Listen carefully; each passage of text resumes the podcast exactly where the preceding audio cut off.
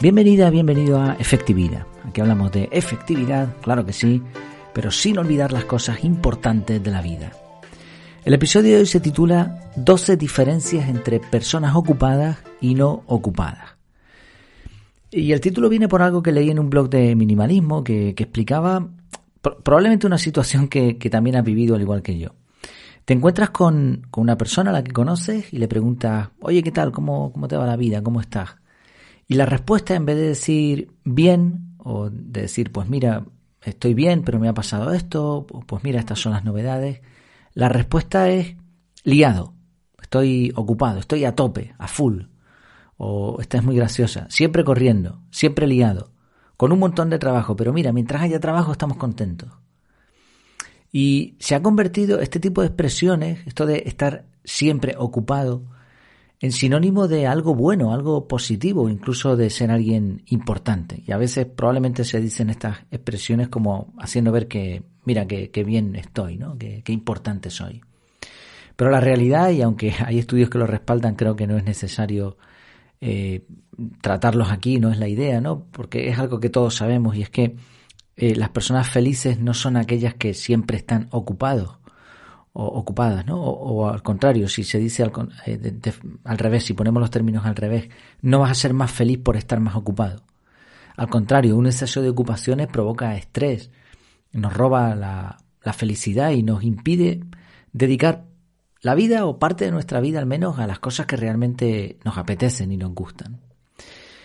Y empecé a investigar un poco sobre esto. Es curioso porque una primera búsqueda, una búsqueda no profesional en Google, donde puse diferencias entre personas ocupadas y no ocupadas, lo primero que me apareció fueron datos del paro en España.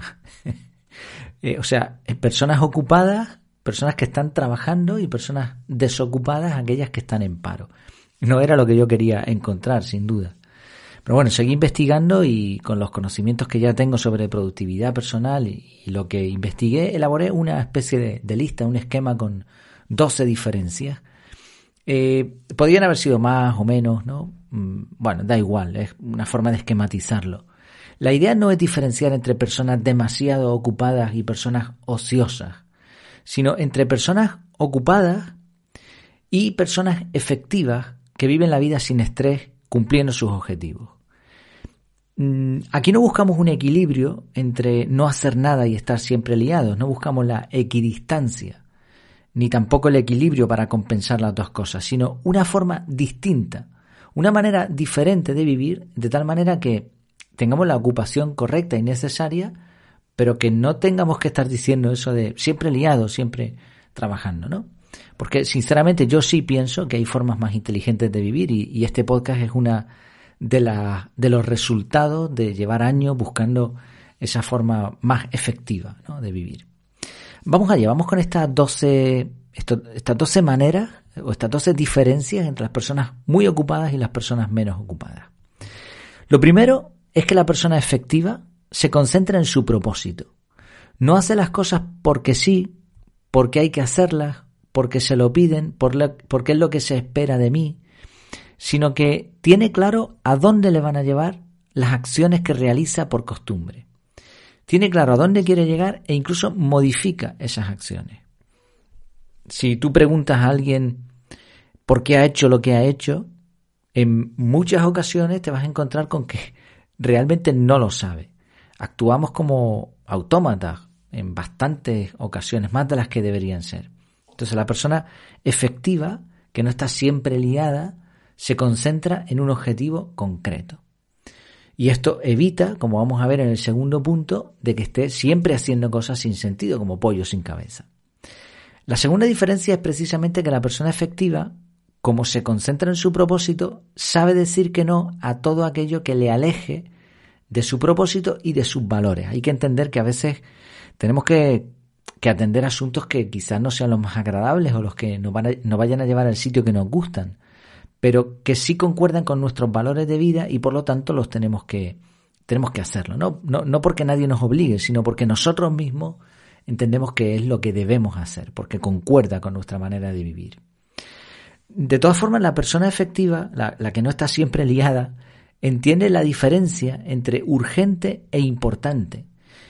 Y como maneja muy bien estos términos, estos conceptos, no está siempre haciendo cosas urgentes, que es lo que provoca que vayamos rápido, que vayamos con prisas, con estrés, sino que se dedica a lo importante y evita las urgencias. Y con el tiempo, como lleva tiempo haciendo esto, esto no es de un día para otro, llega un momento que como las cosas importantes están atendidas, no surgen urgencias. También entiende la diferencia entre precrastinar y procrastinar.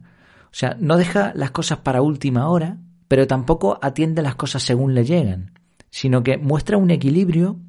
Un equilibrio aquí de nuevo no es equidistancia, no es un término medio, sino un equilibrio en qué momento se deben atender las cosas. Y por supuesto, la persona efectiva entiende que tiene el poder de elección. Eso quiere decir que no utiliza expresiones como es que tengo que hacer esto, es que tengo que, no, es que quiero hacer esto. Y aunque a lo mejor en sus expresiones no lo indique del todo, su forma de vivir demuestra que las cosas que hace las hace porque realmente quiere. El tercer punto es que trabaja para tener más opciones. Esto es una cosa que, he leído bastante en el libro de, de Nassim Talib, el de antifragilidad, y es la opcionalidad. Cuantas más opciones tengamos en la vida, más probabilidades tenemos de escapar de las situaciones complicadas, pero también de tener más libertad de movimiento en el futuro y de tener resultados mejores, porque tenemos opciones. Entonces, la persona efectiva busca, no, no, no es en sí un plan A, un plan B, sino, oye, si ocurre esto, tengo esta otra opción. Si hago esto, puedo hacer esto otro también. Es un win-win-win. Eh, buscamos ganar nosotros, que ganen los demás, pero también que en el peor de los casos nos salga bien la jugada. Y para eso es muy importante el buscar cambios sustractivos, no aditivos. Esto lo vimos en un episodio aparte, lo puedes buscar en, Google y seguro que te va a salir el, podcast o el artículo o lo que sea de, efectividad. Cambios sustractivos o no, no aditivos quiere decir que en vez de buscar un mejor coche para vivir mejor, buscamos lo menos posible para vivir mejor. Y buscamos qué podemos quitar en nuestra vida para que tengamos más tiempo, para que tengamos más opciones si la persona efectiva está enfocada en el menos, no en el más. El cuarto punto es que las personas efectivas priorizan el descanso. Hablamos hace poco de eso, el descanso no es una recompensa, el descanso no es el pago que se te da por trabajar, el descanso es parte de la vida. Y por lo tanto la persona equilibrada, la persona efectiva, que no quiere estar siempre liada, no deja el descanso al azar, sino que lo programa, programa tiempos de descanso, programa ocio efectivo, programa sus vacaciones, programa ese tiempo con familia, con amigos, de tal manera que les reporte. Es una parte más de la vida. Y aunque parezca que ahí no estamos haciendo nada, claro que sí estamos haciendo muchísimo. Lo que pasa es que no va a ser lo mismo que lo que la gente habitualmente hace, que es trabajar, trabajar, trabajar. Quinto, por cierto, priorizan el descanso porque entienden que además por más trabajar no van a conseguir más resultados ni van a ser más felices. ¿no? Por eso entienden que el descanso tiene pues, su lugar. Quinto, se preocupan de la calidad del trabajo y no de simplemente trabajar. Buscan la optimización de lo que hacen. ¿Cómo puedo hacer esto mejor? Siempre están buscando mejoras. ¿no? Quizá porque sean vagos, no lo sé, no, no es la palabra adecuada, pero están buscando hacer menos y disfrutar más de la vida. Por lo tanto, lo que tienen que hacer de trabajo lo intentan hacer bien para dejarlo bien hecho, para no tener que estar trasteando después, volviendo, rehaciendo, corrigiendo, sino vamos a hacer un trabajo de calidad y descansamos, ¿no? Trabajo de calidad y descansamos. No es simplemente trabajar por cubrir horas, es, es incluso trabajar disfrutando de lo que se hace. Por eso las personas efectivas que no están siempre liadas, suelen buscar entornos de trabajo donde, donde se maneje bien el tiempo, donde se optimicen los recursos, donde las cosas sean con un motivo, con un objetivo, con un objetivo además digno. El sexto, la sexta diferencia es que no hablan mucho de lo que es, de lo que hacen ni se comparan con otros, ¿no? La persona que está siempre ocupada siempre te está diciendo, pues mira, hice esto, hice aquello y, y mira, eh, fíjate, en comparación, pues conseguí tantos resultados, tal, tal, tal. Simplemente se dedica a lo suyo, no tiene necesidad de, de vanagloriarse, de estar siempre diciendo yo, yo, yo. No, da igual, o sea, no, no es la cantidad, deben hablar los resultados por sí solos. Nosotros, todo el mundo sabe cuando una persona tiene buenos resultados y cuando no los tiene. No hace falta que, que lo esté diciendo, lo vamos a ver claramente. Y la persona no necesita esa eh, confirmación de su trabajo externa, ni, interna. O sea, simplemente hace lo que puede con lo que tiene, en el momento que puede, con sus recursos y ya está. y con eso está contenta. Séptima diferencia, en vez de estar siempre disponible o responder muy rápido a todo, tiene un filtro. Las personas efectivas que no están siempre liadas filtran, filtran las peticiones y analizan antes de decidir.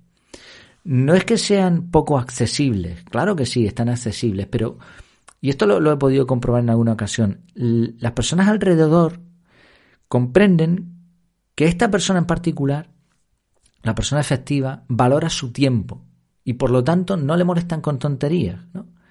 Eh, cuando lo necesitan, ahí va a estar pero respetan ese espacio personal, porque la persona lo ha, lo ha hecho así, lo ha demostrado así durante tiempo. Y cuando, cuando te llaman para una urgencia, por, lo por, supuesto ahí vamos a estar, ¿no? Pero no responden muy rápido a todo simplemente por, porque es el móvil, porque ha sonado, porque he recibido un mensaje, sino que con calma deciden cuándo van a atender las cosas. La octava diferencia es que y esta es muy curiosa, esta, no sé cómo llegué a ella, pero fue algo que, pensando en el perfil, ¿no? Estamos pensando, esto sirve un poco como una especie de test para saber cómo nos está yendo entre si estamos siempre liados o estamos siendo personas efectivas, ¿no? Y, y he observado que las personas efectivas no solo manejan bien su vida, sino que al mismo tiempo exigen eso mismo en los demás. La persona que siempre está liada, obviamente va a pedir a los demás que estén siempre liados. En vez de pedir resultados y dar libertad y otorgar libertad, esta persona quiere que los demás estén igual de mal que él, igual de mal que ella, ¿no? Entonces, esto es otra característica, otra diferencia, ¿no? La persona efectiva busca en los demás resultados y les permite que ellos sean como, que ellos decidan cómo van a conseguir esos resultados, ¿no? Y no les estruja, ¿no? No les exprime para que salga ahí zumo. En vez de eso, simplemente quiere que estén felices y cuando todos estamos felices, cuando un equipo de trabajo está feliz, pues todo va bien. Noveno punto, basa su vida en sistemas en vez de en objetivos. Y esto es algo que hemos analizado también en el podcast. No solamente es una cuestión de ponerse metas y objetivos, quiero adelgazar, quiero eh, irme de vacaciones, quiero comprar un coche, quiero, sino que hay que buscar qué sistema nos va a llevar a cumplir esos objetivos. Cuando tú todos los días haces ejercicio, vas a conseguir adelgazar es un sistema, ¿no? Entonces las personas efectivas comprenden la ventaja de tener hábitos, de tener rutinas. La décima diferencia tiene que ver con el apalancamiento. Las personas efectivas no pretenden hacerlo todo ellas, sino que utilizan palancas para mover fuerzas mayores. Esto también lo hemos tratado en el podcast. ¿eh? Muchas de las cosas lo que estamos haciendo es un esquema, ¿no? Pero muchas de las cosas las hemos visto anteriormente. Aquí entraría delegar, automatizar, pagar por servicios que van a ser mejor que nosotros en menos tiempo y nos van a ahorrar disgustos, etc. Y he dejado un tipo de apalancamiento especial para el punto 11, que es el aprendizaje. Las personas efectivas entienden que aprender es un apalancamiento. Les va a servir para potenciar sus habilidades. Y como su desarrollo va hacia adelante, es como, como se suele decir, Kaizen, un poquito mejor cada día, pues cada vez les va a ir mejor y cada vez van a tener más libertad, van a priorizar mejor el descanso, van a saber decir que no, van a saber mejor entender que es urgente y que no lo es, etcétera, etcétera, etcétera. Entonces el aprendizaje es parte de su vida. Las personas efectivas siempre están aprendiendo. Siempre ligado, siempre aprendiendo. No es algo que sea casual o que sea un requisito o que nos obliguen a aprender por algo. No, ellos prefieren eh, decidir que parte de su tiempo va a estar ahí en el aprendizaje.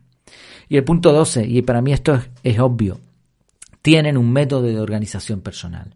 No tiene por qué ser un método concreto, no tiene por qué ser el que yo ofrezco. Yo tengo el mío y es el que enseño a otras personas, pero hay otros métodos. lo importante es que tienen un método. Conozco a personas que son muy efectivas que han variado de método. O sea, lo importante no es el método en sí, sino tener una forma de hacer las cosas.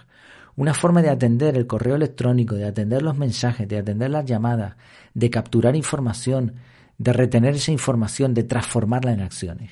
Entonces la persona efectiva que no está siempre liada tiene un método. La que está liada simplemente va haciendo y haciendo y haciendo. Bueno, son 12 puntos, los resumo brevemente. El 1 se concentra en su propósito, 2 sabe decir que no, 3 trabaja para tener más opciones, 4 prioriza el descanso 5. se preocupa por la, por la calidad del trabajo. 6. permite que sean sus acciones las que hablen en vez de él, no se compara. 7. filtra las peticiones y no responde rápido. 8. permite que los demás demuestren sus resultados, les da libertad. 9. Basa su vida en sistemas. 10. Usa palancas. 11. Aprende. Y 12. Tiene un método de organización. ¿A qué nos va a llevar todo esto? Bueno, evidentemente una vida más feliz, ¿no? Una vida más centrada en resultados, más centrada en objetivos, en, principios, en vez de simplemente en responder cuando nos vean por ahí algún amigo o una, alguna amiga y nos diga, oye, ¿cómo estás? Pues en vez de ocupado, pues simplemente estoy bien y cada vez mejor, ¿no? Si puede ser. Y que salga de adentro, que sea una cosa sincera, que signifique progreso en vez de trabajo. Muchas gracias por tu tiempo, por tu atención, me estoy quedando sin voz y hasta la próxima.